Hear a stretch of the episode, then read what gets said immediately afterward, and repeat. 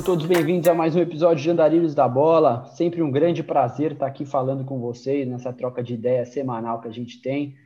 É, lembrando a todos para seguir a gente nas nossas redes sociais, a gente está lá no Instagram, no arroba Andarilhos da Bola, a gente está no Twitter, no arroba Andarilhos de Bola, com o Demudo.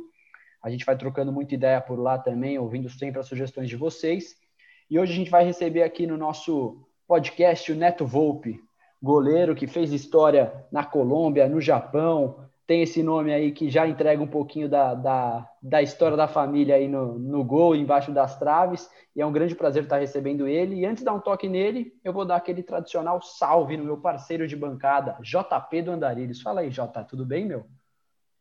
Fala, Fernandinho. Bom dia, boa tarde, boa noite, boa madrugada para todos que nos escutam. É, para o Neto também, que está sendo uma honra a gente recebê-lo, recebê-lo ele, recebê-lo ele fica mal, Fernandinho? Aí derruba nós. Recebê-lo aqui. É, e antes de mais nada, passar a bola para ele, não vou me alongar aqui nessa entrada, para ele dar uma boa noite para a galera e a gente começa esse bate-papo descontraído com a marca do Andarilhos da Bola. É, vamos lá, é prazer estar aqui com vocês, Fernando, João. É, vamos esse bate-papo aí hoje. Vamos tocar ficha aí. Tá certo, então. Cara, e a gente recebeu algum gole... alguns goleiros aqui já, com o Roger e tudo mais. Estou tentando puxar na memória aqui já. Quem diria que chegaríamos tão longe, Fernandinho? Mas já foram tantos convidados. E uma pergunta que, cara, sempre me vem à cabeça é, como que surgiu esse seu contato com o gol? Quando você começou a jogar bola, você já foi direto para o gol? Ou seja, coisa de jogar na linha? Porque eu brinco com os nossos convidados. Cara, quando você é moleque, ninguém quer ir no gol normalmente, né? Então eu queria saber de você como é que foi essa história toda aí.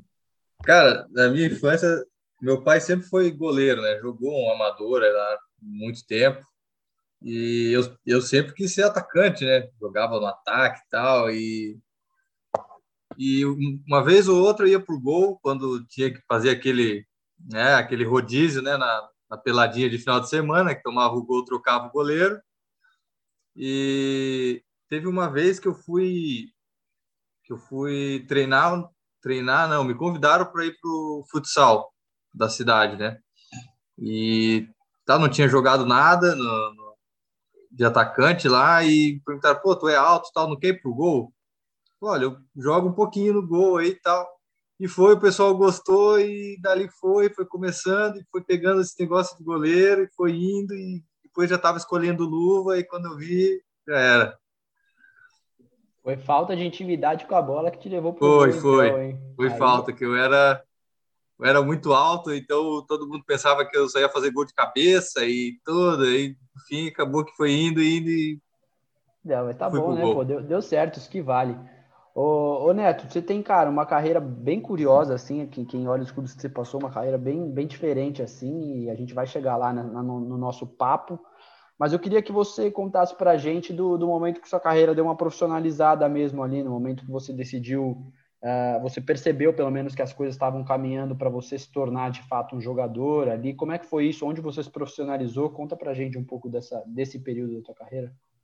Então, eu me, me fiz toda a base. Primeiro ano da base eu fiz em Brusque, né? Foi o primeiro ano logo que eu comecei, assim, que eu tive contato com o clube. Nesse primeiro ano eu joguei o estadual juvenil e fui fui convidado para ir para o Figueirense. E lá onde eu fiz o juvenil, juniores, tudo isso. E né, quando a gente ia do juvenil para os juniores, a gente tinha muito medo dessa coisa de não subir, ah, não vou subir para o júnior e tal, e passava por aquele, aquele monte de avaliações e, e tudo isso. E quando eu cheguei no júnior, que no primeiro ano de júnior, né, me chamaram para treinar uma vez no profissional e aí eu vi que ali estava perto, né, que ali eu poderia poderia chegar. E aí no outro ano Fui treinar também outra vez, que era em 2011, que foi quando o treinador era o Jorginho, ainda lá do Figueirense. E coincidiu que o Wilson, na época, tinha operado o joelho, né? E o Jorginho tinha gostado lá do, de mim e me levou para uma intertemporada. E lá depois eu não, não voltei mais para o Júnior, fiquei direto como profissional. E aí de lá eu vi que tava que tipo, a qualquer momento eu podia estrear, que estava ali, né? Tava lá já quase quase virando profissional. Ô, Neto, eu vou ter que puxar um pouco a sardinha aqui para a minha cidade, para o glorioso Ramalhão, e saber ah. que, pô, você saiu do, do Figueira, você era de Santa Catarina, até se você quiser contar rapidamente de que cidade você era e tudo mais, se você já era da capital, se teve essa transição, mas eu sou muito curioso a saber, você era muito novo quando você veio para o Ramalhão, aqui para o Santo André. E como é que foi isso, cara? Sair do seu estado, é, de perto da tua família e tudo mais, para vir para São Paulo, para jogar num time que era conhecido, eu brinco muito, é conhecido pelo título da Copa do Brasil, por ser uma cidade que é muito próxima da capital. Mas o que, que você sentiu ali, cara? Um pouco de nervosismo, de, de curiosidade? Como é que foi? Até se puder contar como é que foi esse, esse convite do Ramalhão. Então, foi né? Eu tava, eu já estava no, na equipe profissional do Figueirense desde 2011, né? Então, em 2014, né? O, o Ivan Iso, treinador na época, foi foi lá no Figueirense observar alguns jogadores, né? Que podiam é, contar com ele no Ramalhão lá em 2014 para a Copa Paulista. E depois o treinador de goleiro lá do, do Figueirense me perguntou, né? Falou, pô, Neto, o que, que, tu acha e tal. O próprio diretor também perguntou se eu achava legal ir para lá, tal. Era oportunidade de jogar, porque, né? Tava ali sempre sendo terceiro goleiro ali do Figueirense, aquele, aquela projeção de, né? Então, eu achei legal o desafio. O Ivan foi muito gente, muito gente boa de me mostrar tudo como ia ser, até o próprio Carlito Arini, que era o diretor na época também Cara, a gente foi para lá e o clube tinha uma Copa Paulista para disputar, uma chance de ir para a Copa do Brasil, né? Cara, a gente aceitou o desafio, a gente pegou a ideia do, do Ivan e a gente se juntou e no final deu tudo certo. Né? Foi um desafio grande porque eu também não conhecia nada de, de São Paulo, né? Tipo, pra, foi a primeira vez que eu fui para morar fora do estado, assim, né, para jogar, que eu fiquei em Santa, Catarina.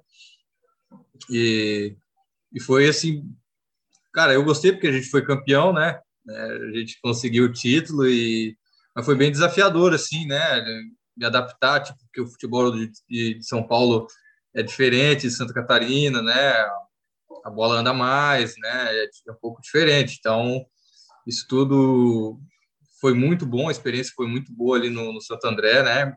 Ainda mais com título e cara, eu agradeço muito por ter pelo Santo André ter aberto as portas para mim aí para ter feito esse parte dessa dessa história de, de, do Santo André aí com título aí da Copa Paulista. Eu confesso que eu puxei essa porque me remete a coisa boa também. Eu que acompanho aqui, eu já falei também, já revelei que meu primeiro time é o São Paulo não fico de demagogias aqui, mas tenho muito carinho pelo Santo André e realmente 2014 foi um ano muito legal. A Copa Paulista é um torneio muito, muito importante aqui, muito forte também, né, Neto? Se quiser até comentar. É, e foi muito difícil também a nossa caminhada na Copa Paulista, porque a gente tinha, a gente passou para a segunda fase, nós tínhamos empatado o primeiro jogo e perdido o segundo. Deu que a combinação de resultados a gente ficou vivo ainda e tivemos que jogar um jogo de, de, de, vida ou morte contra o Rio Branco lá em, em Americana. E, cara, a gente conseguiu uma virada lá e aí foi, o time viu que era isso que a gente queria mesmo, que toda aquela pressão de estava acabando o ano e aí, pô, não é, não é hora de férias, vamos se apegar aí nisso aí. E foi, que daí depois a gente passou para outra fase, pô, ganhamos mais uma semana de trabalho, vamos lá, pô, ganhamos mais uma semana, vamos lá, vamos até aí quando viu, foi campeão e, cara, aí foi assim um peso que saiu, porque um dever de missão cumprida mesmo. Legal demais isso que você comentou, dessa coisa do, pô, ganhamos uma mais uma semana de trabalho, porque a gente sabe como é complicado o calendário para os times que não estão na Série A, é, que não tem um calendário completo o ano todo, né? Mas vai daí, Fernandinho. Não, eu acho exatamente esse ponto que eu ia falar para você, Jota, da, de, a gente já bateu várias vezes na conversa aqui, né, com vários participantes daqui, da, da questão do calendário, de quando você está num clube menor ali, da dificuldade que é de você aparecer para para o mundo do futebol jogando nesses clubes pequenos, justamente pelo problema de, de, calendário, né, cara? Um calendário apertado que dificulta tanto para. Apertado assim, né? É, de, de você não ter competição para jogar, que dificulta tanto de você aparecer e, e, fazer o seu nome. Mas assim, né? Você teve essa oportunidade com o Santo André, agarrou, foi bem, e foi aí que você começou a, vislumbrar coisas para fora do país aí? Como é, conta um pouco dessa sua jornada, de como surgiu a oportunidade de sair e, e tudo mais. Então, quando, quando eu uh, ganhei esse, esse, meu primeiro título, né, jogando como profissional aí em Santo André, eu fiquei pensando, pô, que bom é isso, né? Que bom jogar, que bom ganhar, né? Pô, então vamos buscar abrir espaço para sempre coisas, coisas, né? Mais títulos, coisas melhores, ou, né? Então, isso depois, aí depois eu, eu saí de Santo André em 2015, Aí tive um momento ruim que eu tive uma operação de apendicite. Eu fiquei seis meses parado, né? Porque eu fiquei dois meses sem poder andar praticamente, né? Porque tinha que ficar em repouso e depois, aos poucos, fui indo, começando a correr, a andar um pouco mais. foi um processo lento e e aí depois fui para voltei para Santa Catarina, onde fui para para o Internacional de, de, daqui de Santa Catarina, do interior, e onde também a gente começou é o Inter uma de Lages, esse aí? O Isso, o Inter de Lages. E o time tinha feito uma campanha muito boa em 2015, e, e foi uma coisa assim que chamou atenção, e também eu estava perto perto também da, daqui, né, da, da minha família, perto da casa do meu pai também, que mora no interior. E eu fui, aceitei o desafio de ir para lá, fiquei um ano, onde jogamos estadual jogamos uma Série D, caímos para o Ituano aquele ano, e aí no outro ano fui, fiquei o estadual e, e depois eu saí. Aí eu saí, depois do estadual, tava, o mercado estava um pouco difícil, a situação estava um pouco difícil, e, e, e aí no final fui para Tubarão para jogar outra Copa também, Copa Santa Catarina, e aí tive uma lesão no joelho, uma lesão séria no joelho, que me tirou por quatro, quatro meses fora. No segundo jogo eu machuquei o joelho e fiquei quatro meses fora. Então saí só no final. Né? Fiquei, fiquei bom só no, depois que o time, na semana da final, eu estava começando a correr, a, a, a, bater na bola, tudo isso.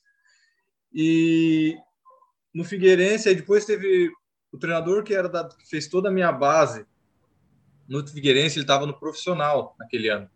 No outro ano também, 2018. E o Ivan foi para lá, o Ivan, que era o treinador do Santo André.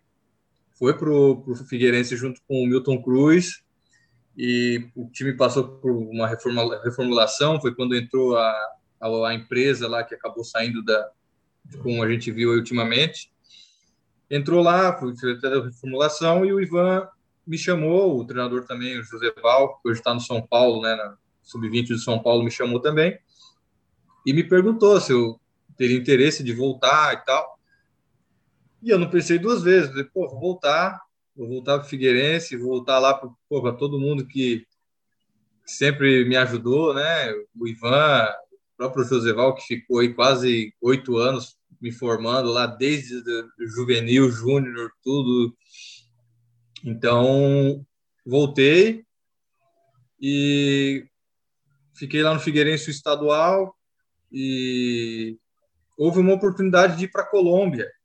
Ô Neto, só uma coisinha antes para a nossa audiência entender melhor, antes de você contar essa passagem pela Colômbia, que é muito boa. É, quando você subiu pelo Figueirense, você assinou contrato com eles e foi emprestado para esses outros clubes. Como é que foi? Conta aí. Porque você contou, pelo, passou pelo Inter de Lages, então, pelo é, Mas fui, como é que foi na profissionalização? Foi, foi, eu fui de eu assinei o meu primeiro contrato e contrato em 2011, né? E o contrato ia até o final de 2014. Uhum. E naquela época, né, 2014, a gente eu fui para o Neneca também que estava lá, o goleiro também tinha saído e eu fui pro pro Santo André e, e quando foi quando chegou o Muralha, aquela época do Figueirense quando chegou o Muralha e tal. E a gente aí eu fui emprestado para o Santo André até o fim do ano E, e aí depois o Santo André quis continuar o contrato dali para frente, né? Sem o, sem o Figueirense.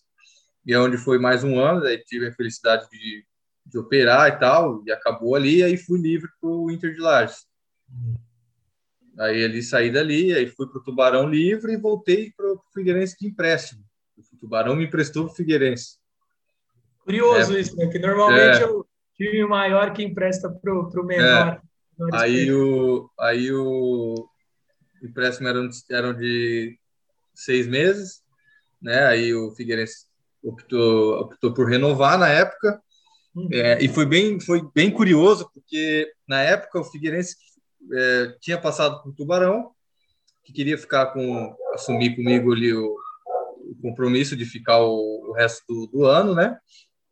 E, e aí eu fui para Tubarão, o presidente Luiz Henrique, na época, pô, muito, o cara que me ajudou muito, falou, pô, Neto, pode ir lá, vai, a gente te libera aqui. Foi lá, fui lá para Tubarão, fui, fui, é, fui liberado lá e estava liberado no Figueirense porque eu precisava rescindir no Tubarão. Aí eu voltei para o Figueirense e eu estava sem contrato com ninguém. Eu estava treinando, sem contrato com o Tubarão e sem contrato com o Figueirense, esperando, né? Porque eles já tinham avisado e tal, aquela coisa. E foi nesse meio tempo ali de abril, que foi onde estava começando alguns problemas no, no Figueirense lá da, da gestão e salário atrasado e tal, surgiu essa oportunidade de ir para a Colômbia, né? Que era um, um treinador de goleiro que conhecia um, um, um o meu agente na época e perguntou para mim, né? Tem interesse de ir para a Colômbia jogar num time lá de expressão, tal? É uma experiência internacional, vai abrir o mercado, aquela coisa. Falei, cara, eu vou, eu vou, né? E eu, eu vi que no Figueirense também, é, por mais que a gente volte depois de ter passado uma certa experiência jogando, a gente quer estar tá é, em atividade, né? E, e tá, na época tava o Denis, que era do São Paulo, tava jogando e tal, já tinha, tava, ia começar a Série B, e eu tava naquela, pô, quero um espaço, quero um espaço, e apareceu isso ali, eu falei, ah, eu acho que eu vou. Falei com o Ivan, eu cara, se for melhor para você, vai e tal. Aí fui para lá, fui para Colômbia, cara, tudo esquisito, não conseguia, não sabia é, peguei um curso aqui básico de espanhol, cheguei lá, na hora que eu comecei o povo escutar o, o povo falar, eu não entendia nada. E aí foi primeiro eu cheguei na para jogar a clausura de 2018, né? E aí foi comecei jogando, aí depois é, a gente foi mal, o treinador também saiu, aí depois chegou o treinador, foi trocando e tal, aquela coisa foram seis meses assim um pouco difíceis assim mais pela adaptação também. Eu falava pouco espanhol, vai pegando dia a dia, vai aprendendo tudo. E foi, e como ainda estava tava sozinho ainda na época, minha minha esposa ainda estava fazendo, terminando a faculdade dela aqui em Santa Catarina. Fiquei sozinho, então era era meio difícil, porque ligava todo dia, ficava aqui naquela hora, e no treino ali não conseguia falar muito com ninguém, porque ainda não, não falava espanhol. Eu entendia, mas eu não fazia, ninguém entendeu o que eu estava falando, entendeu? É, aí foi meio complicado. Aí depois, no outro ano, né, é, no outro ano, a América decidiu que no, no, torneio de abertura não ia não ia me utilizar porque eles iam utilizar outros estrangeiros e tal e eu fui para o Deportivo Pasto um time um time expressivamente pequeno lá do sul da Colômbia e lá a gente chegou lá é, tava meio, meio assim e tal. Aí já tinha me já, apresentado atrasado. Você já chego no América já. Você foi, você foi emprestado para o Pasto, é isso? Isso, eu fui emprestado. Fui emprestado para o Pasto do América. Entendi. E cheguei lá, a gente, assim, já, já cheguei atrasado na pré-temporada, porque ainda estava esperando essa definição de qual clube que eu ia, né? Ainda a gente estava, na época ainda tinha clubes do Brasil, clubes da Colômbia ali, no fim, fui, fui lá para o Deportivo Pasto. E lá a gente conseguiu a façanha de ir para a final da, da, do torneio de, de abertura, onde o time se juntou lá e foi quase a mesma coisa que Santo André, assim. Era um time expressivamente pequeno, mas Cara, era, quando a gente se juntava, virava aquele time grande e a gente jogava um monte de dificuldade, porque o estádio do Pasto estava em reforma e a gente tinha que jogar numa cidade a três horas de ônibus lá de Pasto, que era, era mais alto de altitude, jogava, se não me engano, era 3 mil metros ou 2.900 metros de altitude, ou 3.300, eu não me lembro bem agora. E a gente ia para Pasto e pegava um ônibus e ia para essa cidade, que era um campinho, como se fosse um campinho de futebol amador, a arquibancada assim de, de concreto de um lado, do outro, o resto foi aquela arquibancada móvel, e o campo lá em cima sufocando todo mundo, e aquilo ali virou o nosso caldeirão. Dava 500 pessoas no estádio, 600 quando lotava, e aquilo ali virou a nossa arena, e foi ali que, que a gente matava os times grandes ali. Legal demais. Ô Neto, só antes, cara, queria voltar um pouquinho atrás ainda no América, porque é um time, cara, muito grande, muito conhecido em qualquer canto do mundo. E, pô, parece faz, né, não faz tanto tempo, mas com essa história da pandemia, de não ter torcida no estádio, parece que faz muito tempo que, né, o futebol era aquele futebol que a gente conhece, é. com torcida, com o povo vibrando. E, cara, eu sou fascinado por torcidas, por, por, por festa em estádio, né? E eu queria saber de você, cara, como que era a torcida do América, assim, porque é uma das maiores da Colômbia. E como que era o estádio? Os caras lotavam todo jogo? É meio folclore também? Tinha uns jogos que eram, uns jogos que eram meio vazios. Conta a relação aí que, do time então, com a torcida lá, que eu acho que é, é bem legal da gente saber. Meu primeiro, meu primeiro contato com a torcida foi num torneio que a gente foi fazer nos Estados Unidos. Né, a, gente foi, a gente foi fazer a pré-temporada nos Estados Unidos a gente participou de um torneio que era era o clássico colombiano, que era o América contra o Nacional, Atlético Nacional. E foi em, em, duas cidades diferentes esse clássico. E esse era o torneio, eram esses dois jogos. E o primeiro contato que eu tive com a torcida foi num treino, que a gente foi treinar no, no centro de treinamento lá do Red Bull, de Nova York. E a torcida lotou a, a o CT. Tinha gente pendurada em muro, pessoal assim, uma loucura, pessoal gritando, bandeira, é, bateria e trombone e coisa arada. E, cara, eu fiquei assim, nossa, cara, o pessoal é, é fanático. E quando a gente chegou no estádio para jogar, quando a gente entrou para aquecer, atrás do gol onde eu estava, onde eu, eu aqueci, é, eu acho que já devia, devia ter umas 500, 600 pessoas com cartaz e camisa do América, e, e, a gente entrava no campo, o povo gritava assim, beijava a camisa, mordia escudo. Eu falei, cara, o pessoal aqui é fanático.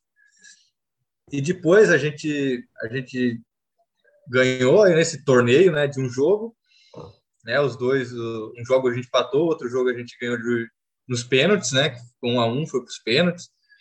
E, cara, eu vi que era o, o fanatismo deles era coisa de outro mundo, porque o pessoal sair lá de Cali para ir para os Estados Unidos para ver o time jogar um jogo, né? Contra o maior rival era, era coisa de louco. Então, e quando a gente voltou, a gente começou a jogar, é, a gente jogou um primeiro jogo contra Jaguares. E tinha, eu acho que umas 10 mil pessoas, 12 mil pessoas, mas como o estádio é, é, é grande, parecia que não tinha muita gente.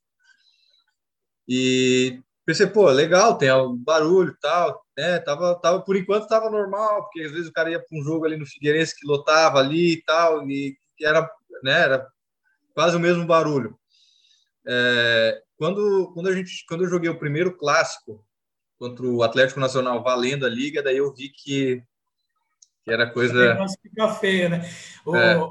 Por, por, o, o apelido do, do, do, América é, são os Diabos Vermelhos lá da Colômbia. Né? Los Diablos Rojos. E, tem um dos uniformes mais bonitos que eu acho do, do futebol sul-americano. Um uniforme liso, o branco e o vermelho é. também, cara. Um uniforme Isso. bonito pra caramba. Velho. É, os Diablos Rojos lá são... Fazem, né? Mas conta aí, Neto, só essa, conclui com essa experiência do, do cara, Clássico, que aí é... E, e foi, pô, foi meu primeiro primeiro jogo assim que, que é expressivo foi esse, né? Esse clássico aí é, quando eu entrei no campo para aquecer, a perna já estava tremendo, porque eu nunca tinha passado por isso. Todo mundo ali, cara, o medo de errar era muito grande, a pressão foi grande, tanto que a gente perdeu o jogo de 2 a, 2 a 0 e um dos gols foi até falha minha, numa falha de uma saída de bola.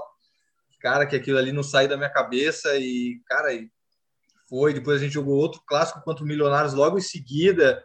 E também, cara, a torcida ali igual, todo mundo ali gritando pelo time, tudo, tudo isso aí, cara, foi coisa de outro mundo, assim. Eu saí do jogo, assim, cara, no primeiro clássico, eu não sabia onde.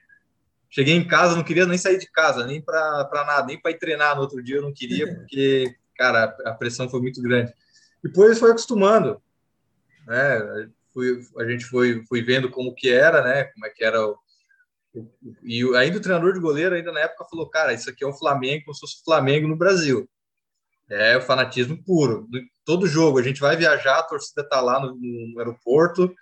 A gente chega em qualquer cidade, a gente chegava em qualquer cidade lá na Colômbia, a gente descia do aeroporto, tava lá todo aquele pessoal vestido de vermelho, com sinalizador vermelho, com balão, tudo isso, todo jogo. Cara, era impressionante. Só para nossa grande audiência é, ficar a par aí, o estádio do América é o Estádio Olímpico Pascoal Guerreiro. Isso, e, pô, cabe quase 50 mil pessoas, né, cara? Então é um estádio grande. Para quem aí não tá ouvindo a história e não tem a dimensão que você falou, oh, o estádio é grande, 12 mil. Pra... Então, 50 mil pessoas é bem isso que você falou. O estádio cheio com 50 mil não é qualquer coisa, não. E batia, batia a lotação né, direto assim ou mais jogo relevante, né? Tu... Era, era mais jogo relevante, né? Né? ou jogo assim, é, tivesse, como, como lá o campeonato são a é, abertura e a clausura, né? Então a gente fazia uma sequência de três jogos, a gente era líder. Então, quando precisava ganhar um jogo para ficar líder, terminar a rodada como líder, alguma coisa aí, lotava. Né? Às vezes, ou quando fosse um, um, um, um clássico, né? Os clássicos sempre lotavam. Então, mas sempre, sempre a torcida ia, com bastante volume lá, mas claro que para lotar o estádio era mais jogo mais relevante. Né? É, mais ou menos segue a linha do que a gente tem aqui no Brasil, né? Isso. Ô Neto, e cara, a gente sempre costuma falar aqui no Andarilhos que além do campo e bola, a gente gosta de saber da vida das pessoas, assim, da, de como o sentimento, que eu te perguntei, pô, o que você sentiu quando você veio para Santo André e tal? E, pô, você tem uma história tão legal você pudesse compartilhar um pouco para a gente como é que foi a vida lá em Cali, cara? Como que era a cidade? O que, que você estranhou? O que, que você adorou? Ou não teve nada? Como é que foi isso aí, é, cara? É, no começo, né, é, ainda estava conhecendo, assim, porque no, nos primeiros seis meses, assim, conheci pouca coisa, porque eu saía mais para ir para o shopping, que era perto do apartamento, né? Ia para o CT voltava para casa, quando estava sozinho. Às vezes saía, quando a minha esposa foi para lá, que a gente saía para conhecer alguns lugares. E depois, quando eu voltei para fazer a clausura de 2019, aí que, que eu vi mais como era a cidade e tal, cidade muito bonita, muito quente, né? Parece o Nordeste no Brasil, muito quente, é, calor desde das 8 da manhã até meia-noite é quente, então é, cara, mas eu gostei bastante, assim, é, o pessoal, é, o pessoal, o povo colombiano também é um povo bem acolhedor, assim, né, é, ainda mais quando é, o pessoal lá sabia que, que a gente estava lá, que eu estava morando lá e tal, eu vi na TV, às vezes coincide lá, aí o pessoal era bem, bem tranquilo, né, é, claro que às vezes pegava um torcedor ou outro, que lá pegava no pé quando perdia um jogo e tal, mas, cara, eu gostei bastante porque é, não foi muito. Claro, teve o choque né, da cultura, tudo, mas, cara, a comida era bem, bem parecida com a do Brasil, né? O pessoal vai em qualquer lugar, tu vai num parque, tu vai num supermercado, tu vai em qualquer lugar, o povo sempre tá, tá ali, te ajuda todo mundo, o povo é sempre bem acolhedor, bem, bem, né? Bem assim, como posso dizer, bem Receptivo? Caloroso. Isso, assim, receptivo. Gente, né? Eu tenho, tinha essa impressão, confesso que nunca fui à Colômbia, mas tenho essa impressão de, de ser um povo muito animado, muito latino em geral, né? O sul geral, Parecido é... nesse ponto, né, com o brasileiro. É, e Cali, e Cali lá era a capital da salsa, né? Colômbia. Então, escutava salsa em qualquer lugar, até no táxi. ia pegar um táxi, o taxista estava quase dançando dentro do carro, escutando salsa e tal, cantando. E o povo é assim 24 horas. Clima Nossa. gostoso demais. Cara, eu acredito muito que isso interfere na, no desempenho dos jogadores, mesmo de vocês, que não é fácil. De repente você vai para um país, aí a gente conversou com o Carlos recentemente, está jogando lá no Chipre. É, o, o Nicolas, um dos nossos primeiros convidados, jogou lá na Dinamarca. Então é um país com uma cultura extremamente diferente e impacta, se você ainda mais que nem no seu caso, os meninos também, o Carlos foi sozinho para lá inicialmente. A gente sente falta, né? Sente um, um pouco disso. Sim, sim, mas lá, lá na Colômbia foi, foi bem legal lá. É, e é destino é. turístico também, né, cara? Cheio de brasileiro toda hora indo para lá, não é à toa também. Ô, ô, Neto, a gente tá com um papo muito bom, a resenha tá muito boa, principalmente sobre Colômbia, sua carreira, velho, é gigantesca, tem muita coisa, apesar de você ser novo, já passou por muita coisa, mas a gente vai dar uma pausa para encerrar o nosso primeiro bloco, a nossa audiência dar uma descansada na nossa voz aqui. 30 segundinhos, a gente roda uma, uma vinhetinha para a galera e aí a gente volta na sequência.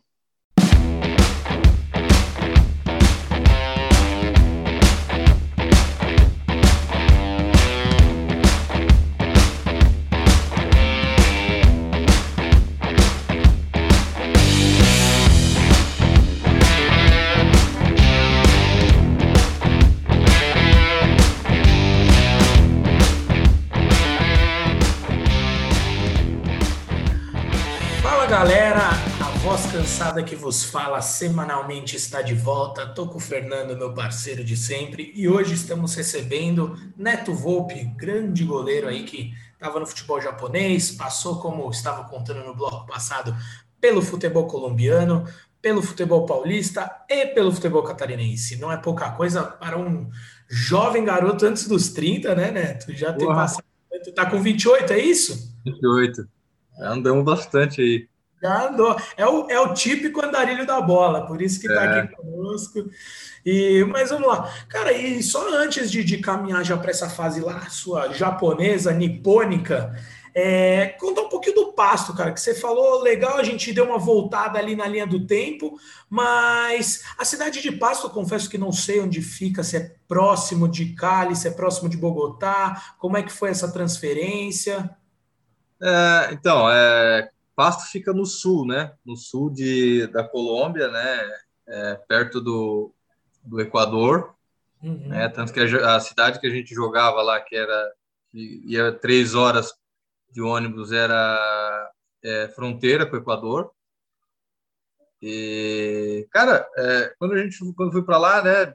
Quase ninguém acreditava no time porque a gente chamava a gente de, dos renegados que era todo o pessoal que saiu dos times grandes e pararam lá de empréstimo. E, e aí chegamos lá, né? O nosso treinador era o Alex Garcia, que foi jogador da seleção da Colômbia, que foi campeão da Libertadores com o Atlético Nacional na época.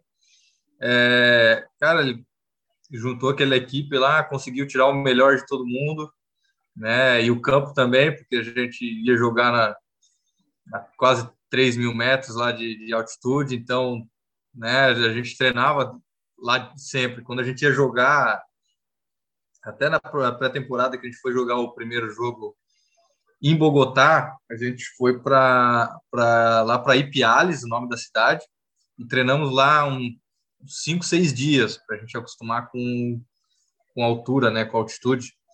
Então, toda vez que a gente saía para jogar como visitante, nosso time parecia que corria mais por causa da altitude. Parecia todo jogo que a gente jogava, quando a gente ia jogar em Cali ou em Barranquilha, que era nível do, do, do mar, é, a gente chegava para aquecer, eu, eu, eu chegava para o roupeiro e perguntava para ele se ele tinha enchido a bola, porque parecia que a bola estava vazia, por causa da pressão do ar.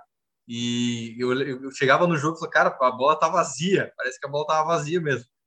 E, cara, a gente foi, né? Foi difícil porque, esse, como a gente tinha que jogar a três horas de pasto, né? Às vezes a gente ia jogar em Barranquilha, passava em Bogotá, a gente dormia em Bogotá, de Bogotá a gente ia direto, para Ipiales, né? Três dias antecedendo o jogo.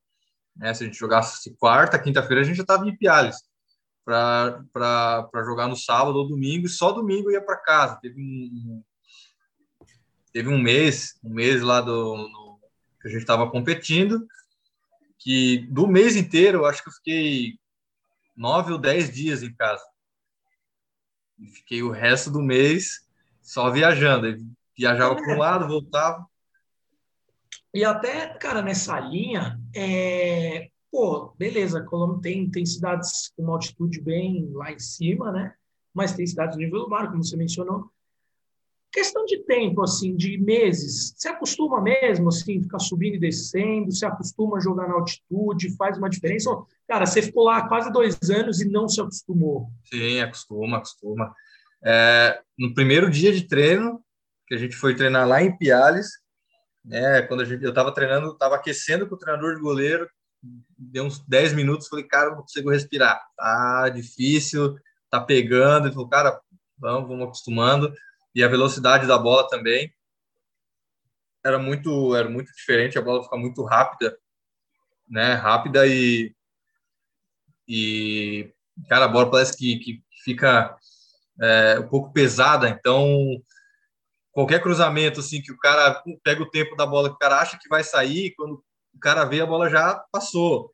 Igual quando a gente treinava também no começo é, a gente fazia uma finalização, agora o cara chutava de fora da área, eu já tinha que já mesmo que na hora já sabia a trajetória da bola, porque a hora que eu pensasse em reagir, a bola já tinha passado. Então, foi difícil acostumar ali, né? E a gente acostumou ali, deu um mês, um mês e meio, já estava todo mundo adaptado já aquilo ali. Uhum. E tanto que a gente ia jogar em Bogotá, que Bogotá já tem uma certa altura, né, uma certa altitude, é, nosso time corria muito em Bogotá. Parecia que a gente estava lá em Piales. É, todo, é e, e, todo mundo, todo mundo que vai jogar em Bogotá fala que jogar em Bogotá é, sufoca, né? Sufoca um pouco uhum. por causa da altitude. E tanto que depois eu fui para Cali no outro semestre e fui jogar em Bogotá, aí eu sentia o sufoco em Bogotá. Que legal. Porque já é tinha é legal ouvir isso de você, porque, cara, eu arrisco a dizer que a posição de goleiro é uma das mais afetadas pela altitude, né? É, é então, é, então, como a gente treinava muito, lá a gente treinava muito situação de bola parada, né? Era isso que eu ia perguntar, pra, eu tava com a dúvida da, da saída do gol, cara. Tipo, o que, que mais influencia? Parada, Se é na, na, é. na viagem da bola, na bola chutada para o gol então, a gente fazia, a gente treinava mais essa situação porque, como o nosso campo era pequeno, qualquer falta depois do meio campo era na área. Por causa da altitude, o pessoal já metia na área. Então, a gente treinava bastante essa, essa parte da bola parada porque, cara, é traiçoeiro. A gente pega um ponto, quando a gente vai subir, a bola passa. Ou a gente vê que a bola vai vir mais curta ou mais longa, ela desce mais rápido. Então, era a gente estava bastante essa situação, mas no começo também teve um primeiro jogo que eu joguei em Piales que teve umas duas saídas que eu fui sair que eu não achei nada, né? Eu fui sair para para segurar a bola quase fora da área lá, a hora que eu levantei o braço, a bola passou e foi direto para a linha de fundo, nem não achei nada. E, e, foi isso aí, foi pegando depois. Aí no final a gente ia, no final ali a gente jogava fora, parecia que a bola estava demorando para chegar na área, parecia que eu chegava, tipo, eu olhava a bola e esperava a bola chegar, né? Tudo por causa da, da altitude. Tava no mudo aqui. Não, cara, mas, pô, é, eu acho que, tipo, isso é o que, é o que eu fico mais pensando, assim, pô, se pro goleiro o que fazia mais diferença é aquela bola rápida que o atacante bate, ou uma falta de fora da área, ou, ou realmente essa bola viajada. E, cara, é, deve ser muito é, engraçado mesmo, como você comentou, na volta, quando você volta para as condições normais, que você tá tipo acima, né? Parece que você vai chegar sempre antes do atacante ali, né? Isso. Aí, é. Por isso que a gente vê que muito clube brasileiro reclamando de ter que jogar na altitude e tudo mais. Ô, Neto, é, acho que sobre Colômbia a gente conversou bastante. Não sei se o Jotinha quer falar mais alguma coisa, mas eu tô curioso para saber também da tua passagem no Japão, cara, que é um lugar não muito é, nada parecido, aliás, com o Brasil, né? Se a Colômbia ainda tinha alguns resquícios de Brasil, cara, Japão nada a ver, né? Como é que foi lá, cara, tua passagem no Japão? É, conta um pouco pra gente, dá, dá uma, um panorama aí de como aconteceu as coisas, como aconteceram as coisas por lá. Cara, é... né, aconteceu, a gente conseguiu um título lá na Colômbia em 2019, né, o título nacional, e houve essa oportunidade de ir para o Japão, né, e conversei com a minha esposa, a gente decidiu ir. Né? E Aí primeiro eu fui primeiro, né? Como você faz, vai primeiro, resolve as coisas, depois a esposa vai. Aí cheguei lá, foi o choque mesmo, foi um choque muito grande. Começar pelo fuso horário, né? Eu cheguei lá com sono já. Era meio-dia e eu já estava dormindo, né? Tava quase dormindo em pé, assim, corpo apagando. E depois passou o primeiro dia, né? Fui conhecendo as coisas e tipo, o cara tá naquele, tava meio, fica naquela é, naquela ansiedade de querer treinar logo e tudo, e acaba que a gente até esquece até do fuso horário e tudo tal. Mas os três primeiros dias assim foram foram meio difíceis pelo fuso horário, né? Porque por mais que eu conseguisse ficar acordado, né, assim na hora assim dos treinamentos e tudo, mas eu chegava tipo de eu, a gente acabava o treino de manhã, não me dava fome por causa do sono, do fuso horário. Eu não sentia fome, eu sentia só sono, né? Eu conseguia treinar, mas depois comia normal. E como a gente fazia dois períodos, eu tentava não dormir nesse meio tempo, porque às vezes, se eu dormisse, eu até ficava com medo de não acordar mais, né? E, e direto até, até a noite lá. Então, eu ia direto e tentava dormir só à noite para acostumar. Uns três, quatro dias, aí eu conseguia acostumar com o fuso horário. Mas questão de cultura também foi muito difícil, porque o, lá na Colômbia todo mundo tu olha assim, todo mundo te dá um bom dia, todo mundo, né, o pessoal aquele pessoal caloroso. No Japão já é diferente, é totalmente o contrário, né? O pessoal, o pessoal aqui, né, o, o pessoal bem focado no que está fazendo, né? Pergunta alguma coisa, a língua também era difícil, tinha que falar um pouco inglês para algumas pessoas entenderem também, né? Às vezes ficava dependendo sempre do intérprete. Então, foi bem difícil, assim, esses, esses primeiro mês, assim, foi, foi muito difícil, assim, com a adaptação de tudo, né? Até a comida também, porque no começo só comia arroz e macarrão, que era só o que eu conhecia. Hum. Depois fui acrescentando as coisas, fui pegando ali o pessoal, os brasileiros que já estavam lá, e foi pegando, ver, ó, oh, isso aqui é bom, pode ir, tenta provar isso aqui, vai indo. No fim já estava comendo igual japonês, já já estava comendo só de palitinho, nem usava mais garfo, nada. Mas foi, foi, foi legal, assim, a experiência do Japão foi muito boa, foi legal. Ô, Neto, cara, e é, pô, você só jogou em time com camisa bonita, hein, velho? Porque a camisa do Shimizu, até Pulse, não sei Pius, se eu estou falando certo ou errado, você me corrija por gentileza. É, é, é S-Pulse, né? Porque o Shimizu é a cidade, né? Uhum. Shimizu S-Pulse. Então é S-Pulse mesmo que eles chamam o time. Cara, é um laranjão bonito pra caramba. É. Cara, eu, eu sou suspeito que eu adoro camisa de time e as camisas da J-League são muito bonitas, cara. É, mas, ô Neto, queria saber de você. Você foi para lá em 2020, no começo do ano, foi isso? Isso, foi em janeiro. Tá. E, mas você chegou, cara, é, chegou até que mês ter jogo lá? Quando que foi paralisado o futebol? Só para a gente se situar aqui. Então, é, a gente começou a jogar em fevereiro. Fevereiro, isso? Foi fevereiro. E, e, a gente jogou o primeiro jogo da Copa Luvan, é a Copa do Japão, e a gente chegou a estrear no, no na G-League mesmo, primeiro jogo.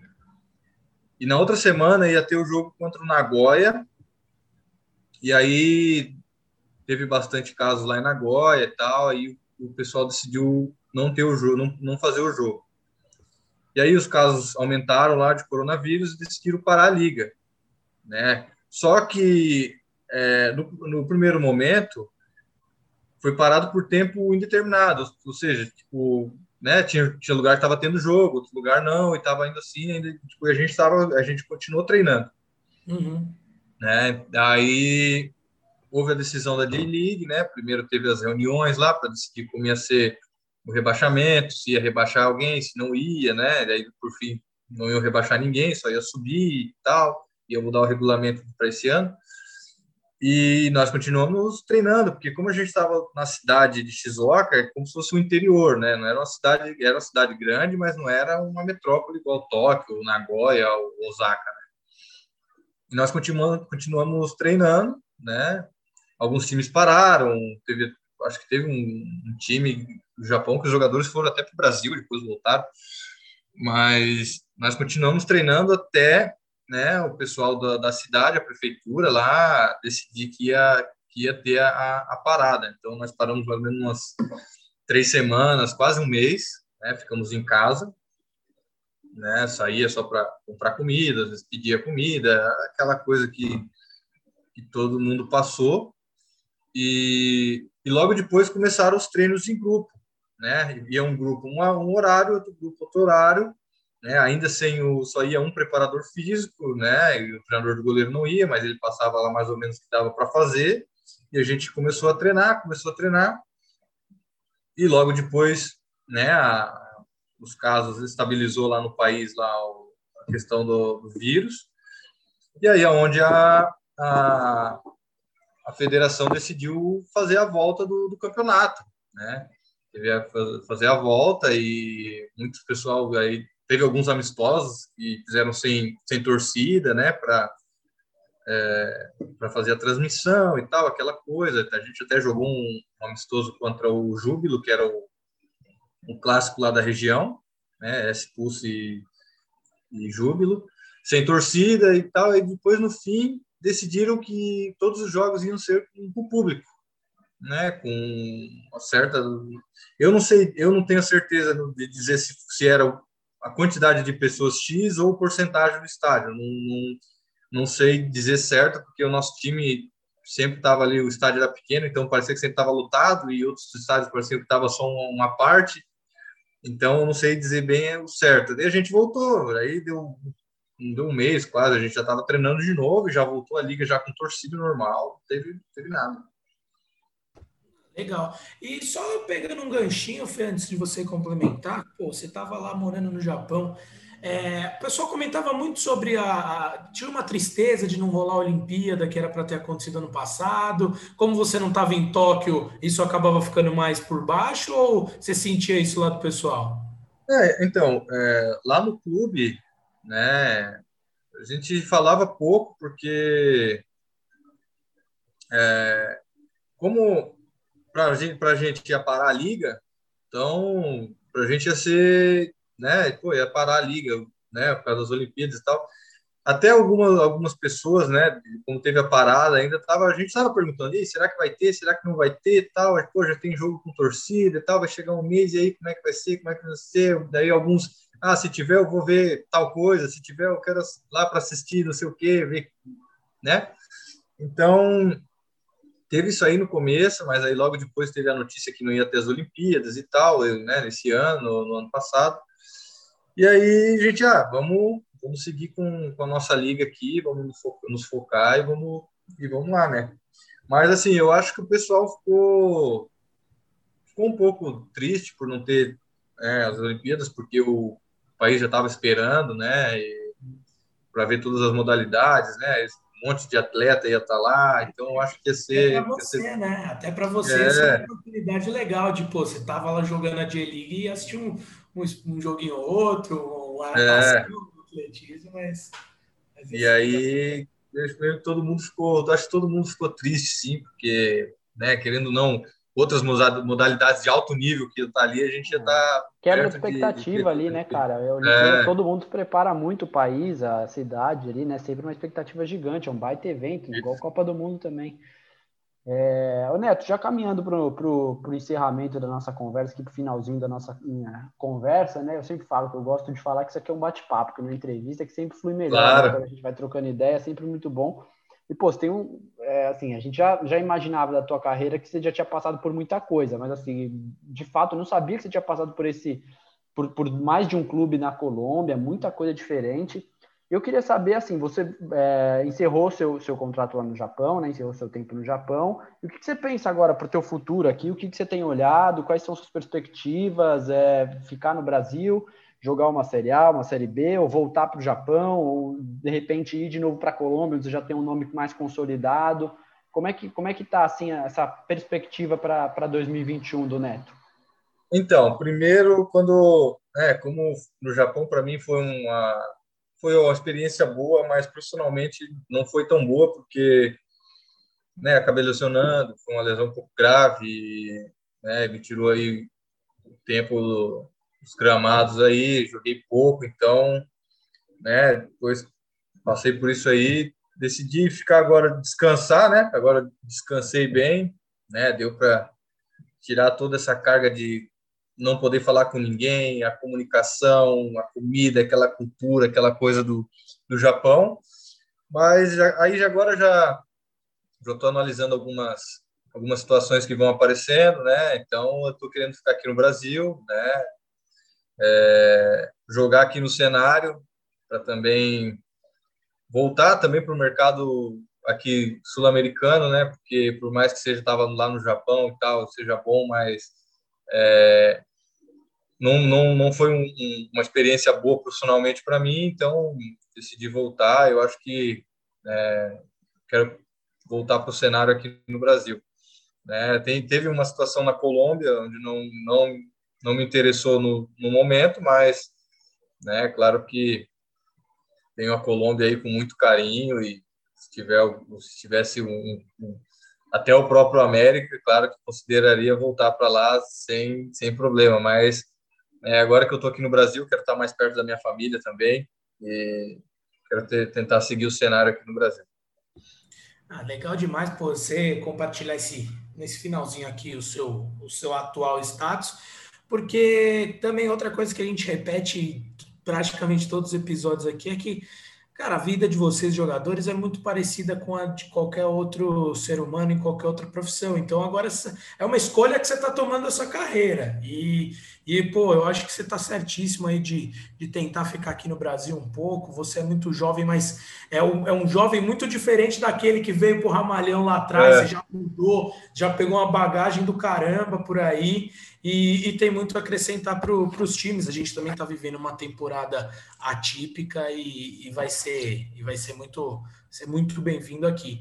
Bom, Neto, eu já vou é, caminhando aqui para os meus agradecimentos a você. Cara, muito obrigado por separar um tempinho aí da sua rotina para conversar um pouco aqui com a gente. Eu sei que tá agitado aí, começo de temporada, você até tomando suas decisões, seus rumos, seus rumos da carreira. Então, você separar esse tempinho para falar conosco é uma honra para a gente. A gente fica muito agradecido aqui do Andarilhos e espero que em breve você volte aí, já, no, já num clube aqui do Brasil, para poder contar novas experiências. Pois Mas é, é isso aí. É isso aí. Antes eu vou passar a palavra para o Fernandinho para ele dar o recado final dele. Hoje a gente inverteu, né, Fê, esse final, mas. Hoje foi diferente. Mas vai daí que depois a gente encerra com o Neto, o craque da semana. É, o Neto, o Neto, grande prazer ter falado com você aí, cara. É, sua história é muito bacana, é, a gente gosta pra caramba de, de conversar com quem tem esse tipo de história. A gente é um programa que pô, procura privilegiar pessoas e atletas e pessoas do futebol que já passaram uh, por esse tanto de coisa para mostrar que, que a carreira do jogador profissional às vezes não é só da, só não existe aquele cara que está na TV lá. A maioria dos caras é caras que pô, passa por um monte de coisa, tem que tomar um monte de decisão difícil, tem que abrir mão de um monte de coisa cedo. E a sua história é bem bacana, retrata bastante isso. Uma grande honra ter recebido você aqui. Espero em breve aí estar tá te vendo no, num clube grande aqui do Brasileirão, botando você o Cartola lá para jogar, enfim. Porra. Espero que, que tudo caminhe bem na sua carreira aí, cara. Grande prazer ter falado contigo. A palavra é sua. Ah, cara, eu que agradeço o convite, né? É muito bom estar aqui nesse é, no programa e também batendo esse papo, né? Eu, por mim, eu ficava até mais tempo aqui conversando, porque é legal ficar trocando essa, essa ideia sobre futebol, sobre essas experiências que a gente passa, né? Muito legal mesmo, né? Agora vamos, tô aqui no Brasil, vamos é, planejar os próximos passos, mas quem sabe aí a gente não fica no cenário, né? Tá no time do Fernandinho aí no Cartola, né? E e jogar contra o meu primo lá, que é o time do, do, do, João lá do São Paulo, né? Quem sabe a gente possa se encaixar aí. E, cara, muito obrigado pelo convite, né? Precisando aí, estamos à disposição sempre, né? Deixar um abraço para todos os ouvintes e os telespectadores aí também. Tá certo, Neto. Pô, muito obrigado. Espero que, pô, quem sabe jogue no próprio, desbancar o primo aí, pô. Mas, pô, muito obrigado mesmo e sucesso nessa, nessa sua carreira. E um abraço aos nossos ouvintes. Tchau! Valeu, galera!